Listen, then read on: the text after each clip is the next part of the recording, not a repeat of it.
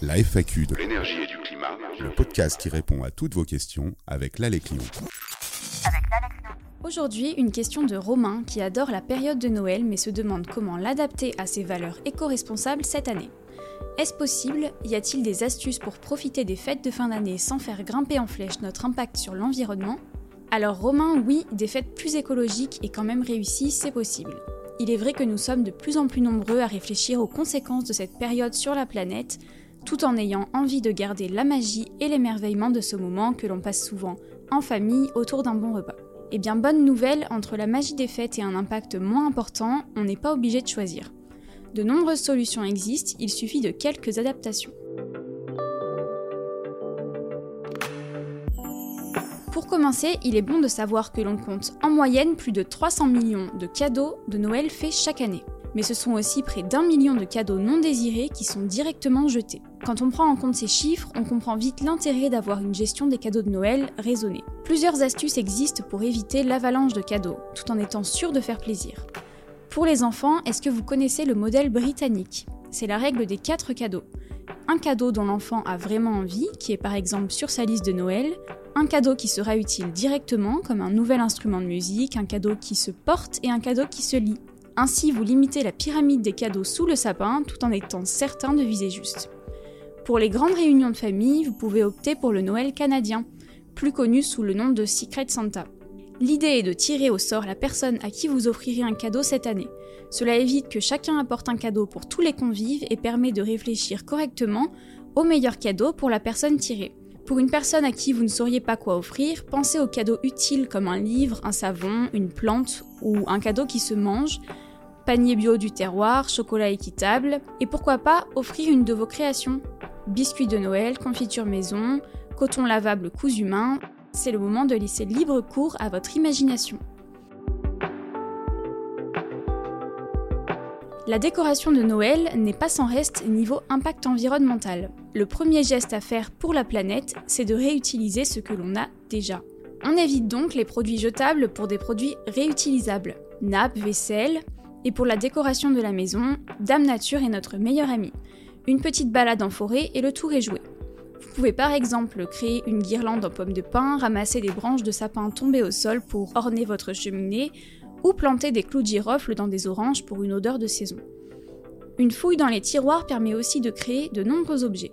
Rubans, ficelles, vieux journaux ou chutes de tissu permettent de fabriquer boules, guirlandes et autres merveilles.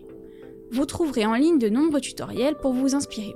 Côté sapin, vous pouvez opter pour l'originalité en le créant à partir de matériaux de récup, naturels et non traités. Chutes de bois, vieilles planches, piles de livres, de nombreuses alternatives existent. Si vous tenez à la tradition du sapin vert, vous pouvez opter pour un naturel en choisissant un Nordman ou un Epicéa. Made in France, ils sont cultivés sur des parcelles spéciales et ne sont pas coupés en forêt. Vous pouvez vous tourner vers des labels comme Plante Bleue, MPS, Max Avelar ou AB pour l'agriculture biologique et le sapin artificiel. Est-ce que c'est une bonne idée? Oui, car ils peuvent être utilisés d'une année sur l'autre. En revanche, ils sont fabriqués à partir de matériaux polluants comme le plastique et le pétrole. Pour compenser l'impact de sa fabrication, un sapin artificiel doit donc être conservé au moins 20 ans.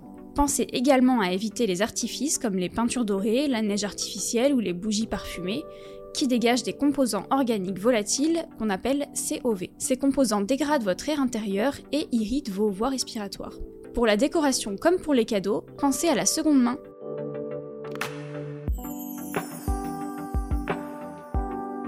Pour le repas, on peut opter pour un menu moins copieux et plus vertueux. On a développé le sujet dans un autre épisode de podcast de l'Instant Climat. Mais régaler la planète sans l'abîmer, c'est possible. Pour cela, quelques astuces simples peuvent vous aider.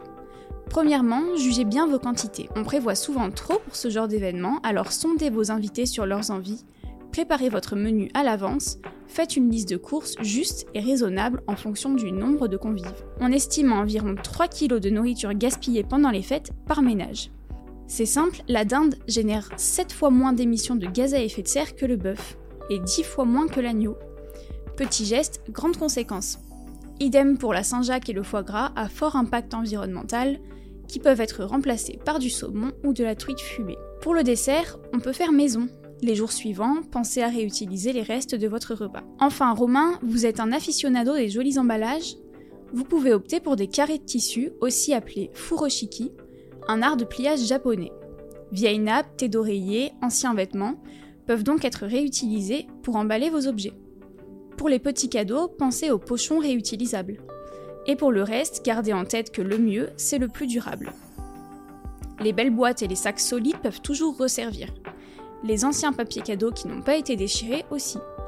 Pour un côté rétro, vous pouvez utiliser les vieux journaux ou des cartes routières.